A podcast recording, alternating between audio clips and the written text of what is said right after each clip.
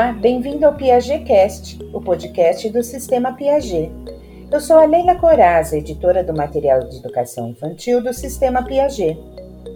No episódio de hoje, vamos falar sobre uma questão que faz parte da vida de todo professor da educação infantil que trabalha com crianças bem pequenas: o desfraude. Afinal, qual é o papel da família e qual é o papel da escola nessa etapa tão importante do desenvolvimento da criança? E como todos, família e escola podem trabalhar juntos para obter sucesso no processo do desfraude? Para tratar desse tema, eu trouxe uma convidada especialista no assunto, Emília Cristina Andrade Albino. Ela é psicóloga comportamental, já atuou em atendimento psicológico em instituição psiquiátrica na região do ABC Paulista e atualmente é instrutora de mindfulness funcional. Emília, tudo bem? É um prazer receber você para este bate-papo. Olá, Leila, tudo bem com você? É, eu que agradeço por essa oportunidade de, de poder contribuir com esse tema tão importante, tanto para a escola quanto para as famílias. E também quero parabenizar o sistema Piaget de, de ensino por essa iniciativa é interessante a gente começar a nossa conversa explicando que, segundo a psicologia, para recém-nascido não existe diferença entre ele e o peito da mãe. Na verdade, ele enxerga ambos como uma coisa única. É só por volta dos oito meses que o bebê começa a entender que ele e a mãe têm identidades diferentes, passando por um processo de separação. É dessa forma que ele se relaciona com seus dejetos. Sente que a urina e as fezes são parte dele, e por isso, em alguns casos, jogá-los em uma privada pode ser bem difícil, não é? Emília, tendo isso em mente, quais os fatores psicológicos da criança que devemos analisar antes de iniciar o processo do desfraude? Certo. Leila, eu acho que a gente tem que considerar os fatores psicológicos, mas temos que considerar os fatores físicos também, né? Os fatores do desenvolvimento físico da criança. Então, é, tem uma. A gente costuma dizer que quando você percebe que a criança, além da questão do fator da idade, né? Que geralmente é, o controle fisiológico de esfíncteres começa por volta dos dois anos e vai até cerca de quatro anos, então isso dá uma uma variada de criança para criança, né? A gente considera essa idade, mas a gente pode considerar também que quando a criança já consegue, do ponto de vista motor, subir é, até pelo menos 5 degraus sem apoio, ela está preparada para o desfraude. É uma boa coisa de se observar, é uma dica boa. E é, e também a gente é, pode observar, às vezes, é, manifestações verbais da criança, né? Porque hoje em dia também as crianças começam a falar cada vez mais cedo. Né? Então, qualquer manifestação verbal de xixi, ou cocô, ou fralda, qualquer coisa desse contexto também é um bom sinal. A gente pode também observar é, fato, é, como que a fralda está, né? Então, assim, quanto, é, quanto tempo que essa fralda fica é, vazia, né? E aí depois, até havendo oportunidade, eu quero explicar um pouquinho melhor sobre isso. É, então, se você observa que a criança já consegue manter um bom tempo com a fralda vazia, isso significa que ela já tem o controle fisiológico de esfíncteres, né? E do ponto de vista psicológico, é importante a gente observar se essa criança está num momento de vida, que geralmente é também o momento da família, da dinâmica familiar dessa criança. Se ela está num momento tranquilo, né? Se não está passando por nenhum evento estressante. É, por exemplo, muitas, muitas famílias às vezes resolvem fazer o desfraude quando estão com visitas em casa, às vezes estão passando por um processo de mudar de casa. Enfim, observar isso. Se o momento é tranquilo para a criança, se não tem mudanças envolvendo esse contexto, se ela está dentro de uma rotina, de uma estabilidade. Porque é muito importante que a criança esteja tranquila. Um outro fator que, que eu também costumo orientar é que tem algumas crianças e até bebês mesmo, né, que costumam ser um pouco mais ressecados, né, é, tem um pouco mais de dificuldade de evacuar. E aí é muito importante que os pais se assegurem que essa criança está tranquila com relação a, a isso, porque o processo de desfraude ele não pode ser um processo aversivo. Né? A criança começar a experimentar o desfraude e ela começar a sentir dor. Isso vai dificultar bastante o processo. Então é bom se resguardar disso também. É, então já sabemos que o desfraude é um, um processo muito importante e que pode gerar ansiedade tanto nos responsáveis quanto nas crianças. Pensando nisso, você acredita que seja importante não ter pressa e envolver a criança em situações lúdicas relacionadas ao uso do banheiro?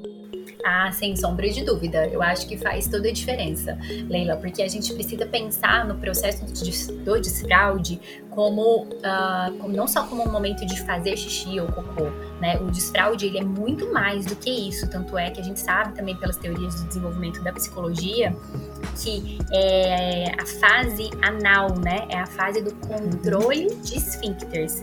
E você ter controle de esfíncteres te ajuda do ponto de vista psicológico a ter também controle sobre o seu próprio corpo, né? Isso ajuda a criança com autonomia, ela entende, ela vai se sentindo mais segura, ela vai percebendo que ela tem escolhas, e isso tudo é, é muito importante para o pro processo de desenvolvimento da criança, até, da, até mesmo da formação da personalidade da criança. Então a gente precisa enxergar isso não só como um momento de fazer xixi ou cocô, mas um, um processo muito importante que vai influenciar a vida dessa criança é, depois na vida adulta, né? Ao, ao, longo do desenvolvimento dessa criança. Então, é, a gente sempre pode envolver é, atividades lúdicas, né, observar bastante o comportamento da criança, por isso que é muito importante a família estar tranquila, é muito importante a família se propor, né, dedicar um tempo para poder fazer aquilo e criar mesmo um ambiente prazeroso para a criança, né, é, com relação a, a esse processo. Então, então vou começar falando um pouquinho, aproveitando essa pergunta, né? E, e, e, orientar assim, que eu acho que isso tem que ser uma coisa muito bem conversada entre a escola e a família. Né? Então, se os pais é. percebem por algum motivo que essa criança é, já está, de repente, se comportando, tentando tirar a fralda, uh, né, que tem crianças, inclusive, que às vezes fazem isso até um pouquinho antes dos dois anos, né? É, a família deve sinalizar a escola desse processo, é, para que a escola tenha, perceba, para que não passe esse processo despercebido, né? Que de repente já é um, um, um sinal aí que a criança está dando. Então, essa sincronia é muito importante. A família sinalizar a escola e a escola também é, conversar com a família precisa caminhar junto, né? Um, um, é, nós podemos dizer que diálogos, alinhamentos e trocas de experiências são iniciativas importantes nesse processo, nessa fase, então, né, Emília? Totalmente, até mesmo por uma questão comportamental, porque a gente tem que pensar que o contexto, ele, o contexto de aprendizagem, ele precisa ser muito parecido na escola e em casa, né? O processo uhum. de aprendizagem do, do desfraude. Então, quanto mais isso for uniforme, quanto mais isso for é, homogêneo nos dois contextos, mais vai facilitar esse processo. Então, na medida, é claro que na escola o contexto é diferente, né? Geralmente na escola isso é feito de forma coletiva e, e isso é muito bom, né, para as crianças, porque elas têm modelos, elas vão ver outras crianças é, também usando o banheiro, também aprendendo a, a fazer o desfraude, é, mas adequar para que seja pelo menos parecido em casa e na escola é, o, esse, esse momento, esse, o treino de banheiro que a gente fala, né? Uhum. Então, o mais importante de se pensar é na questão da autonomia. Isso que as pessoas, tanto a escola quanto a família, tem que pensar sobre o processo de desfraude é a autonomia dessa criança. Ela está aprendendo. Olha, a gente né, ter noção do quanto é importante para uma criança, para um, é, uma criança que está se desenvolvendo, poder usar o banheiro sozinha, poder dizer qual é o exato momento em que ela quer ir ao banheiro. É, você acha que deve ser estimulado esse, essa, essa atitude ou tem que ser natural da criança isso?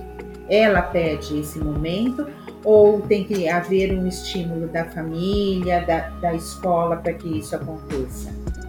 eu acho que precisa, precisa observar caso a caso, né? Tem crianças que dão menos sinais, né, disso, é, até pela questão da linguagem, que tem crianças que falam um pouco menos, acabam se expressando um pouco menos, então talvez isso é, dificulte um pouco.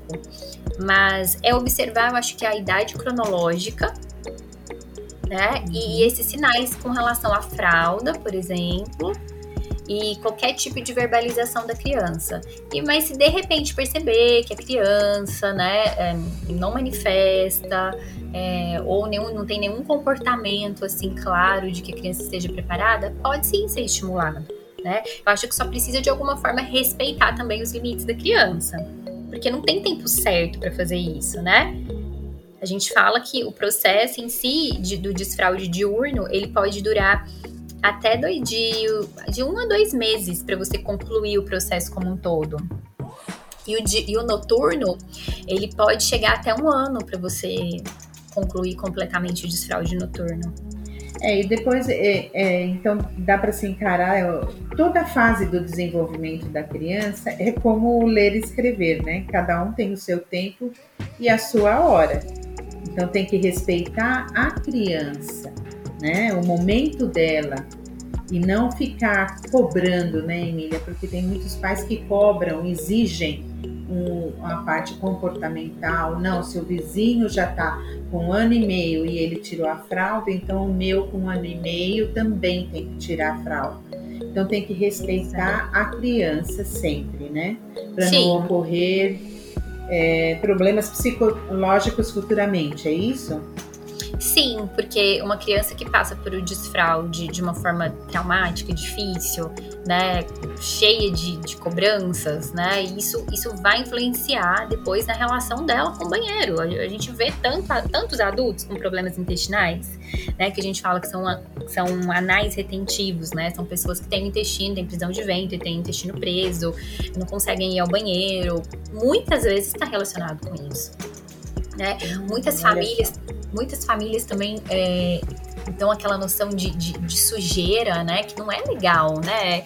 Aquilo é parte, como você falou, é parte do corpo, né? Você precisa fazer a higiene quando você vai ao banheiro, sim, mas não precisa ficar com nojo do seu xixi, com nojo do seu cocô. É tratar como uma coisa natural. Uhum. É, tem muita gente que fala, ai, eca, uh, que fidou, né? Então eu acho que acaba indo para a criança isso também, como é sujo, como é feio, é isso? Sim, sim. A criança, na imaturidade emocional e cognitiva dela, pensa: ué, eu produzi alguma coisa suja ali, né? Aquilo, aquele que, aquilo que é sujo veio de mim. Então a gente tem que tomar muito cuidado com o vocabulário que nós usamos, não é, Emília? Com certeza. O desfraude na escola, você acha que deve ser feito de forma coletiva ou individual? Eu acho que deve ser feito de forma coletiva, mas uh, observando as individualidades das crianças, né? Porque é, do ponto de vista comportamental, a modelação, né, o modelo é muito importante. Criança ver outras crianças, inclusive que a gente é, orienta, né? A, pode mostrar vídeo para criança de outras crianças indo ao banheiro, né?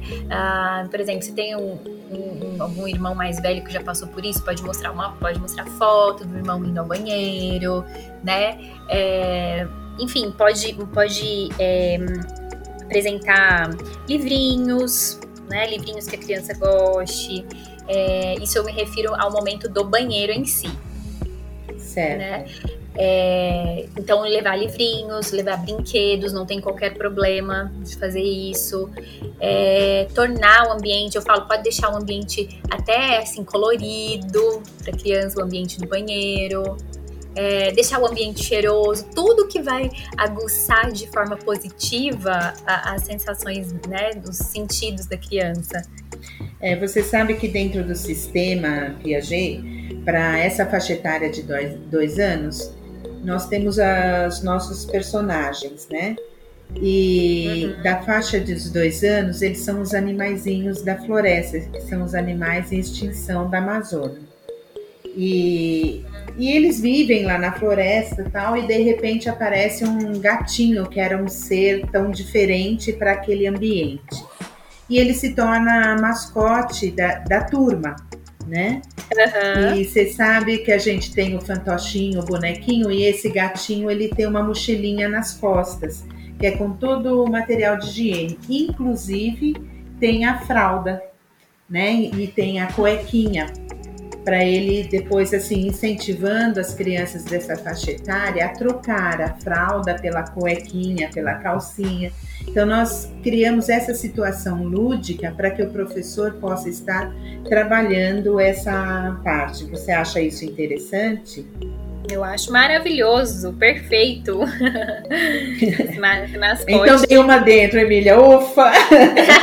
Porque a gente pesquisou bastante. E essa faixa etária, ela é assim deslumbrante para você criar um material, né? Então, dentro disso, eu falei, vamos ver tudo que, que nós temos de para desenvolvimento é, lúdico para essa faixa etária. E isso foi criado para que a gente, o professor pudesse trabalhar de uma forma bem gostosa. Uhum. É, a criança, quanto mais ela percebe esse processo como um processo natural, mais chances de ser efetivo. Né? E aí o mascote, o bichinho, ela, é, ela percebe que ele participa desse processo, né? Ele também faz isso. Então, isso vai deixando a situação mais natural para a criança e tal, talvez menos ansiogênica também, né?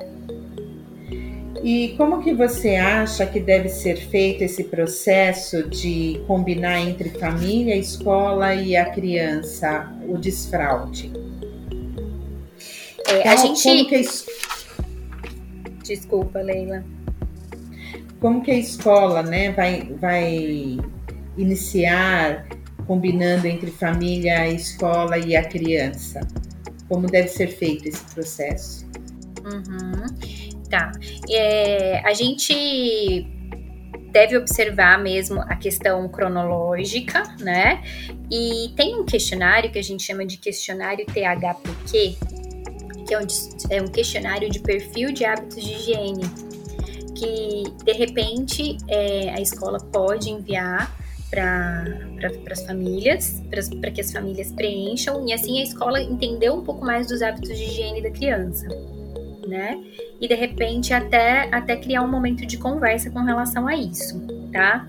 Mas aí, um, um bastante importante é primeiro, é, então isso tem que ser, tem que começar junto, né? Aí, aí, começa assim em casa, dá continuidade. Eu sugiro que comece em casa primeiro, né? Porque a casa é um ambiente de segurança da criança e também é um ambiente onde ela fica mais tempo, né?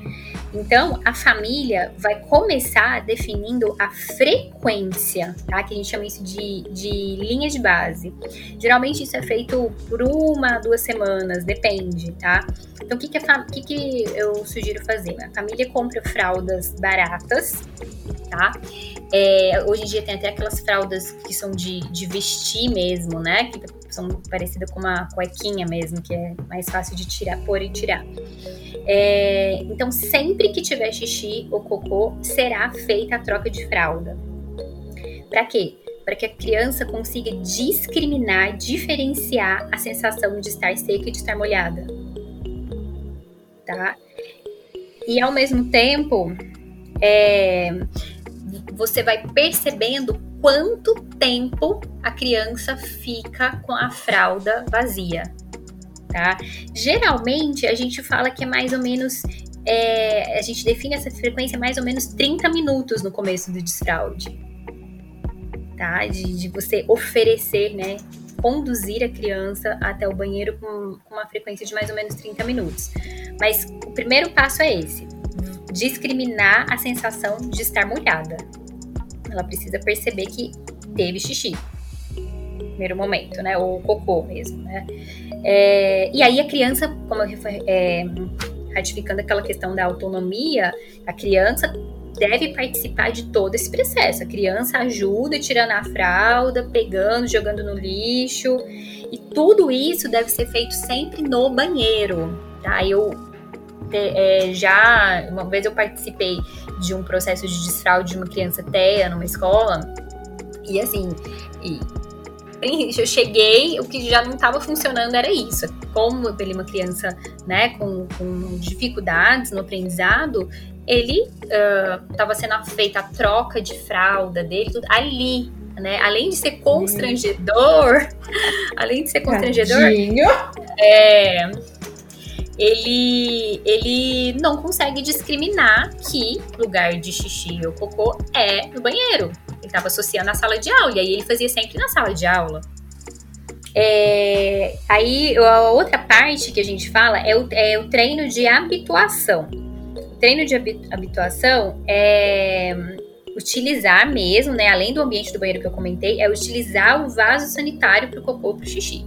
E aí vai, vale é, redutor de assento, que eu acho que é muito importante, dá uma segurança para a criança, o a plataforma de apoio de pés, porque inclusive quando a gente apoia os pés, a gente pressiona um músculo aqui próximo do intestino que ajuda no processo de evacuação, por exemplo. Né? Tudo que tornar o processo é, confortável é importante fazer. Né?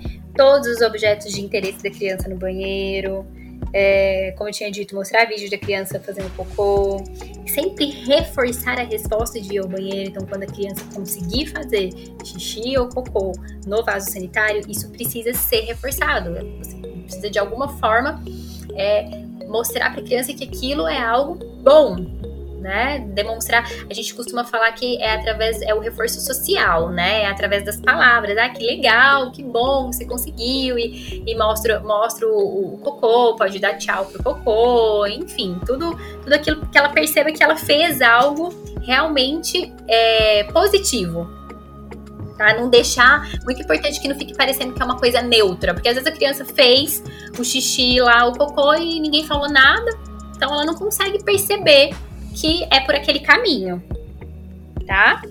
E então e tem muitas crianças também que elas têm dificuldades, né, de, de se dirigir ao banheiro.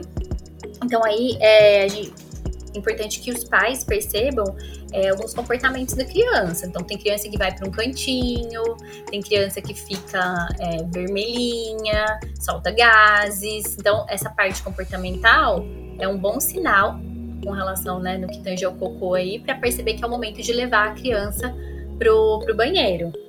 Né? E quando e fazer o treino de sentar a criança no vaso por pelo menos pelo menos uns dois, três minutos e no mínimo duas vezes ao dia.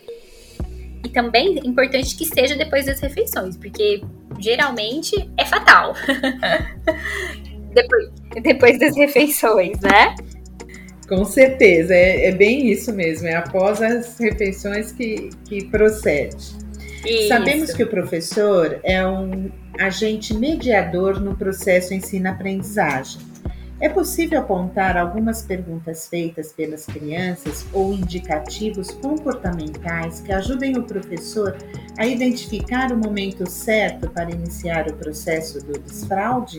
Tá. Posso só acrescentar a questão do que eu estava dizendo do, da frequência, do treino de habituação, que é levar a criança para o banheiro.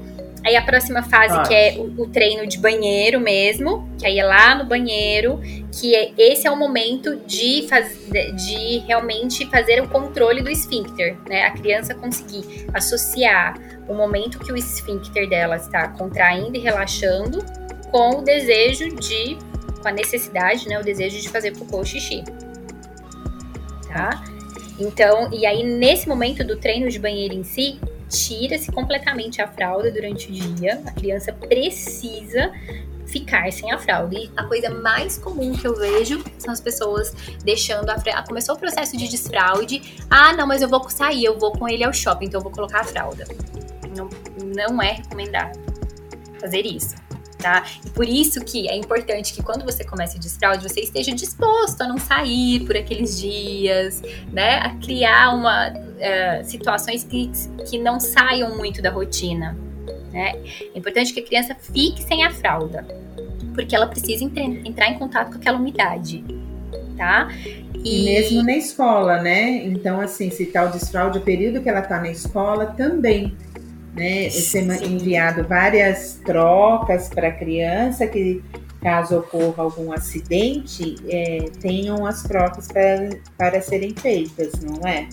tudo, né? Levar várias trocas, levar tênis, uma, uma troca de sapato, uma, várias trocas de roupa. É, eu acho que as, as, as professoras são umas, uh, umas guerreiras nesse momento, né? Mas por Com isso que é importante também ser feito de forma coletiva, né, Leila? Porque, porque daí, querendo ou não, por mais que sejam muitas crianças na mesma situação, mas eu acho que facilita para elas, né? Imagina também se cada criança fosse fazer isso num momento, como que ia atrapalhar a rotina da escola, as atividades da escola. Sim, Sim por isso que tem que ser de uma forma coletiva, né? Isso. Mas então respeitando cada um. Isso. E, e aí é bom orientar a família, né? Que é na, nesse treino de banheiro, a fralda da noite, coloca quando a criança já dormiu e retira antes da criança acordar. Ou seja, tudo que for contexto de fralda é para desaparecer da frente da criança. Hum, isso né? é, Ela... dificilmente os pais fazem, né? Essa parte de, de colocar quando eles já estão dormindo, né? Já põe é e fala, ah, agora vai dormir, né? Uhum, exatamente. É, sabe, até mesmo tirar fralda do campo visual da criança.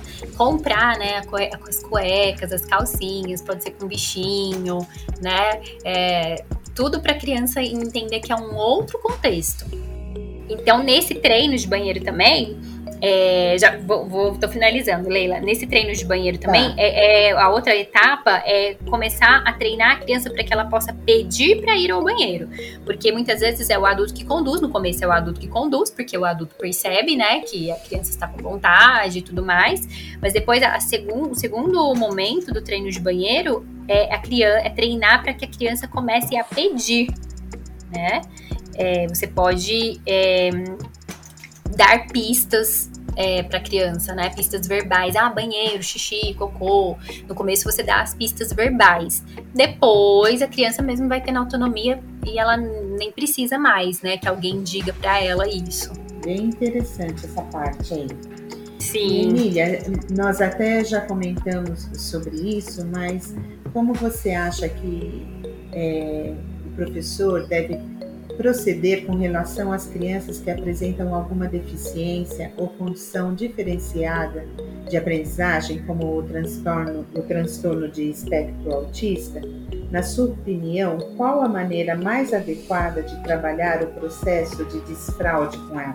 Você falou, né, até citou o exemplo dessa escola, mas como o professor deve proceder?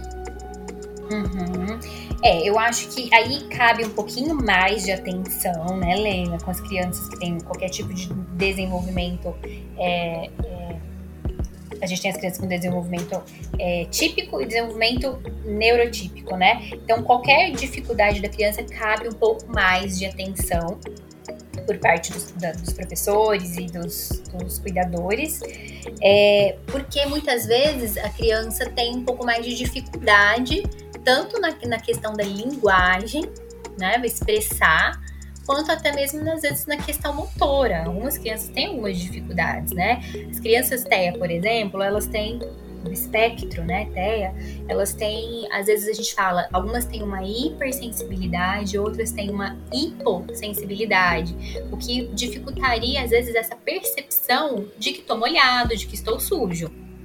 Então cabe um pouquinho mais de, de paciência, de cuidado, às vezes o tempo é um pouquinho é, maior, mas o processo processo é feito da mesma forma, tá? Apenas no momento de, de treino de banheiro mesmo é que é, a gente orienta a fazer as pistas visuais.